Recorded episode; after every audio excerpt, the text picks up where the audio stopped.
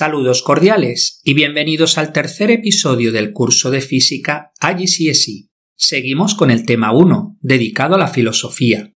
Este es el tercer episodio que dedicamos a la teoría del conocimiento.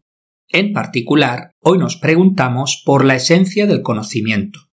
En primer lugar, vamos a revisar las soluciones premetafísicas, es decir, sin indagar en la ontología del sujeto y del objeto, como son el objetivismo y el subjetivismo. Posteriormente veremos las soluciones metafísicas, las cuales indagan en el carácter ontológico del objeto.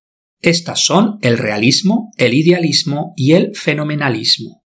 Por último, veremos las soluciones teológicas, que llevan la relación sujeto-objeto a Dios, al ser absoluto fundante de toda la realidad. Por un lado está la solución monista y panteísta, que concibe al absoluto como inmanente. Y por otro lado está la solución dualista y teísta, que concibe al absoluto como trascendente.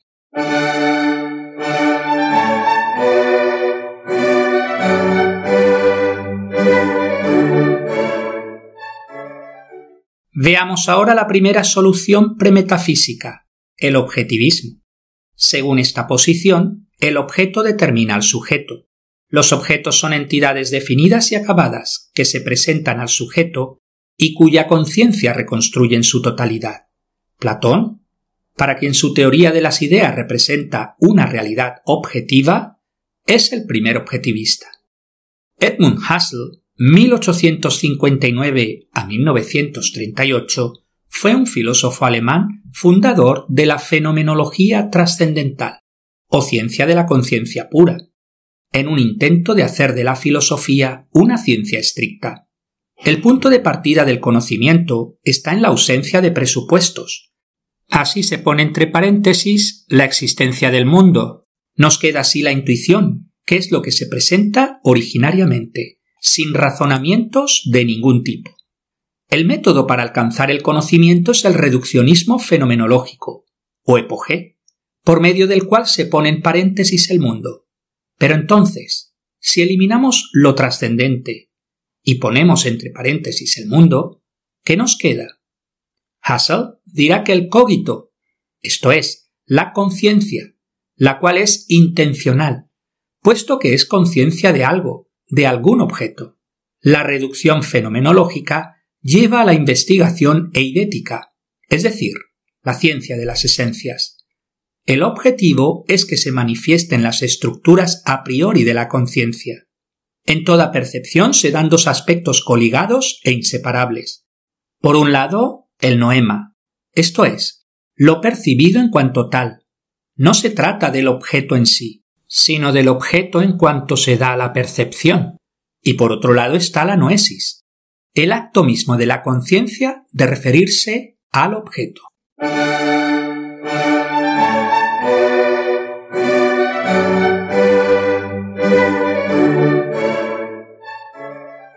La segunda solución premetafísica es el subjetivismo. Considera como único criterio de validez del conocimiento humano al sujeto, considerando no sólo al sujeto individual concreto, sino también al sujeto trascendente. San Agustín encontró el fundamento del conocimiento en el ser absoluto, en Dios, de quien la conciencia del ser humano recibe los contenidos del conocimiento a través de la teoría de la iluminación, como ya comentamos. Encontramos otro ejemplo en la escuela de Marburgo, corriente adscrita al neocantismo. Según dicha escuela, la filosofía no puede ser un saber sobre el mundo, sino que se reduce a la metodología y la lógica de las ciencias particulares. El ser en sí de las cosas quedaba completamente fuera de la cognición. Los objetos del conocimiento eran puestos por la actividad de conocer, cuya actividad fundamental era el poner bajo categorías.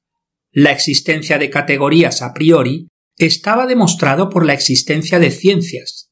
La crítica de los hallazgos científicos resultaba, por lo tanto, imposible.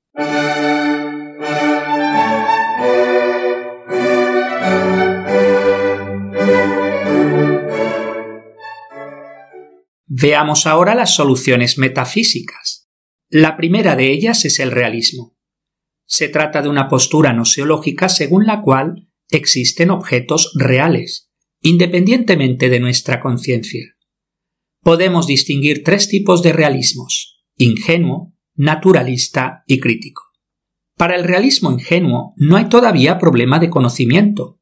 En particular, no existe el problema del sujeto y del objeto. Así, para el realista ingenuo, los objetos son tal cual los percibimos, con las mismas propiedades y características. El realismo natural, a diferencia del realismo ingenuo, admite una reflexión crítica del conocimiento, distinguiendo entre el contenido de la percepción y el sujeto como entidades separadas y distintivas. No obstante, admite una relación de correspondencia entre ambos. Por último, el realismo crítico afirma que no todas las propiedades que recibimos en la percepción descansan en los objetos. Algunas sí, pero otras no, como el color, el sonido, el gusto, las cuales se perciben así tras la actuación de ciertos estímulos sobre nuestros sentidos. Demócrito de Abdera, 470 a 370 a.C., fue un realista crítico. Fue el padre del atomismo, junto con su maestro Leucipo, quienes conciben el universo compuesto únicamente de átomos y vacío. Demócrito admite la realidad existencial de los objetos, pero admite que hay cualidades que no pertenecen a ellos, sino que son dadas a nosotros a través de nuestros sentidos. Aristóteles mantiene una postura de realismo natural, afirmando que las propiedades percibidas también se encuentran en los objetos independientemente de nuestra conciencia. El realismo crítico renacerá nuevamente en la Edad Moderna, de la mano de Galileo, Descartes, Hobbes o John Locke, entre otros. Veamos algunas características del realismo crítico. Primero, diferencia entre percepciones y representaciones. Mientras las primeras son captadas por numerosos individuos, la segunda es exclusiva de un individuo nada más. Segundo, las percepciones son independientes de la voluntad, a diferencia de las representaciones, que dependen de la voluntad. Y tercero, la independencia de los objetos de la percepción respecto de nuestras percepciones. Fijaros que esta última característica estaría en contradicción con la mecánica cuántica, para la cual el observador de un hecho influye en la manera en que percibimos el hecho.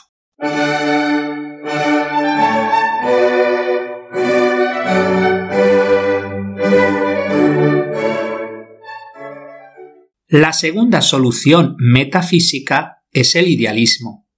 Para esta corriente epistemológica no existen objetos reales fuera de nuestra conciencia. Quedan así solo dos clases de objetos, de conciencia, esto es, representaciones, sentimientos, etc., y los ideales, como son los objetos de la lógica y de la matemática. De ahí que el idealismo se divida a su vez en un idealismo subjetivo, dando prioridad a los objetos de la conciencia, y un idealismo objetivo, dando prioridad a los objetos ideales. Para el idealismo subjetivo o psicológico, toda la realidad se encierra en la mente o la conciencia del individuo cognoscente. El irlandés George Berkeley es su principal representante. Recordemos su famoso principio ese es percipi, esto es, ser es ser percibido. Para el idealismo objetivo o lógico, la base primaria de lo existente no es la conciencia humana, personal, sino cierta conciencia ultraterrenal, objetiva, como el espíritu absoluto de Hegel. El alemán Hegel, 1770 a 1831, propuso un idealismo absoluto, al negarle al absoluto su carácter de entidad y de verdadero ser, entendiendo como ideal. Para Hegel la realidad no es una sustancia, sino espíritu absoluto. La filosofía de Hegel es una filosofía dinámica del devenir y del progreso a través de un proceso dialéctico. El espíritu es dinámico, se dan tres momentos idea, naturaleza y espíritu. En un primer momento tenemos la tesis, que corresponde con la idea en sí misma. En un segundo momento tenemos la antítesis, que corresponde con la naturaleza, esto es, la idea fuera de sí. Finalmente, de los dos momentos anteriores surge la síntesis, que se corresponde con el espíritu, esto es, la idea que se vuelve a sí misma. Todo lo anterior queda expuesto en su obra cumbre, Fenomenología del Espíritu, de 1807.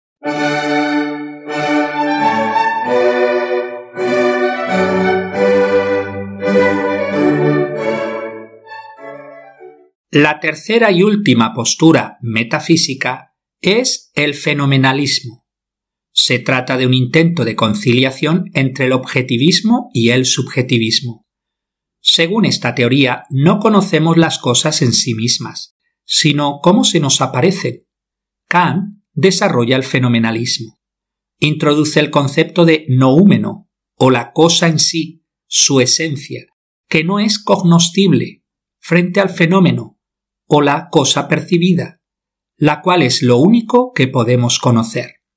El conocimiento surge en nuestra conciencia, ordenando y elaborando las percepciones sensoriales mediante las formas a priori de la intuición y el entendimiento.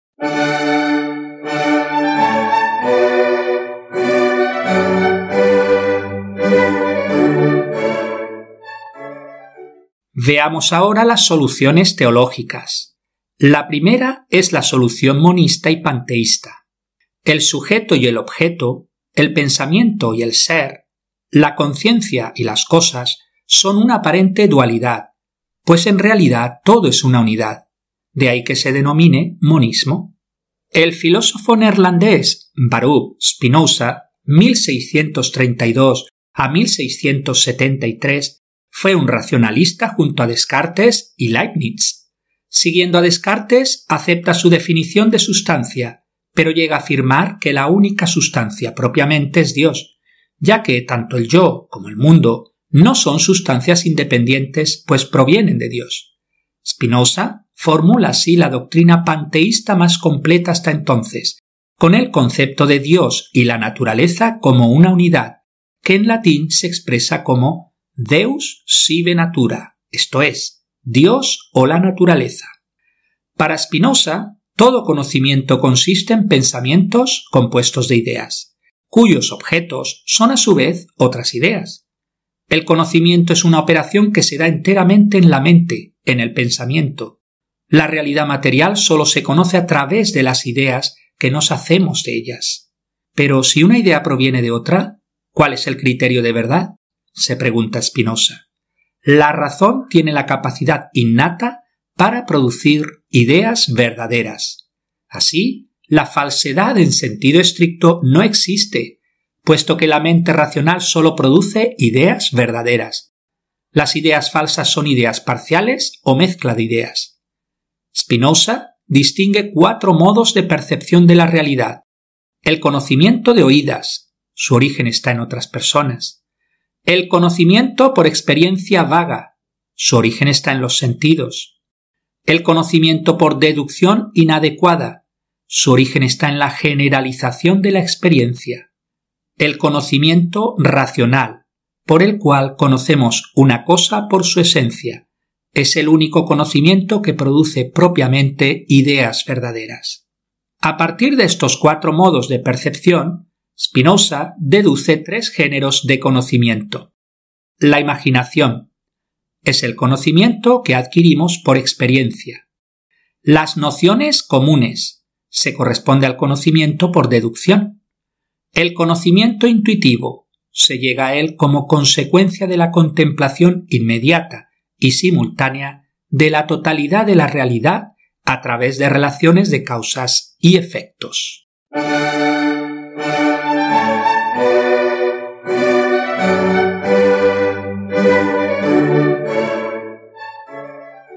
La última solución teológica es la solución dualista y teísta. Como su nombre indica, mantiene la dualidad sujeto-objeto, pensamiento-ser, conciencia-realidad. Pero Dios, como causa creadora del universo, coordina todo de tal forma que se produce un orden. Si bien encontramos ideas al respecto en filósofos antiguos como Platón, Aristóteles y Plotino, sus máximos representantes se dan en la Edad Media, San Agustín y Santo Tomás de Aquino. En la Edad Moderna podemos considerar tanto a Descartes como a Leibniz como representantes de esta corriente.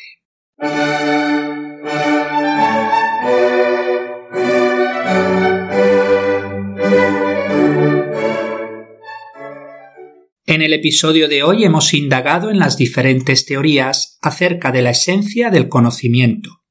Por un lado están las soluciones premetafísicas, es decir, que no tienen en cuenta la ontología del sujeto y del objeto. Aquí caben dos alternativas, el objetivismo, para quien el objeto determina al sujeto, y el subjetivismo, para quien el sujeto determina al objeto. Filósofos de la corriente objetivista serían Platón, con su teoría de las ideas, y Edmund Husserl, con su fenomenología trascendental. Filósofos de la corriente subjetivista serían San Agustín y la escuela neocantiana de Marburgo. Hemos visto también tres soluciones metafísicas que sí tienen en cuenta la ontología del sujeto y del objeto.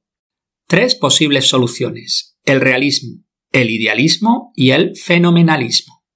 Para el realismo existen objetos reales independientemente de nuestra existencia.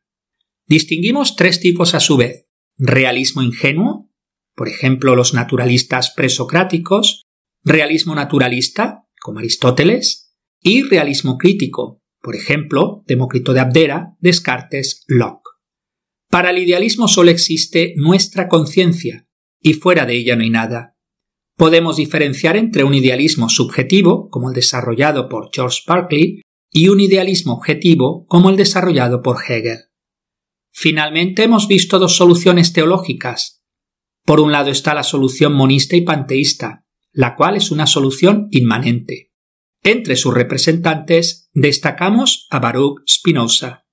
Por otro lado está la solución dualista y teísta, la cual es una solución trascendente. Entre sus representantes destacamos a San Agustín, Santo Tomás de Aquino y Leibniz.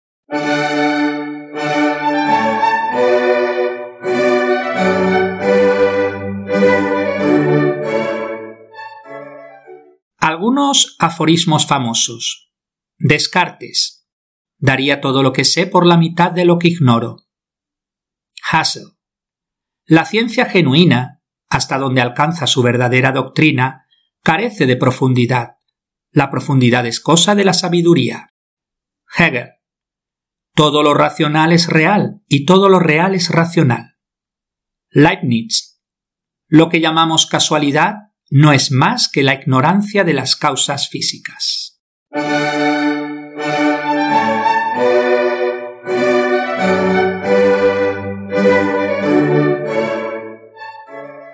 Con esta tercera lección hemos terminado un breve recorrido por la teoría del conocimiento. Os dejo con las siguientes preguntas para vuestra reflexión. Primero, ¿hay lugar para la opinión y la creencia en la física? Segundo, ¿crees que la física como ciencia ofrece un conocimiento? Tercero, ¿son universales y eternas las verdades que ofrece la física? Cuarto, ¿cuál es el origen del conocimiento en la física? ¿La experiencia o la razón? Quinto, ¿es el mundo real tal cual lo explica la física? Sexto, ¿hay algún límite al conocimiento de la física? Es todo por hoy. Muchas gracias por su atención y hasta el próximo episodio.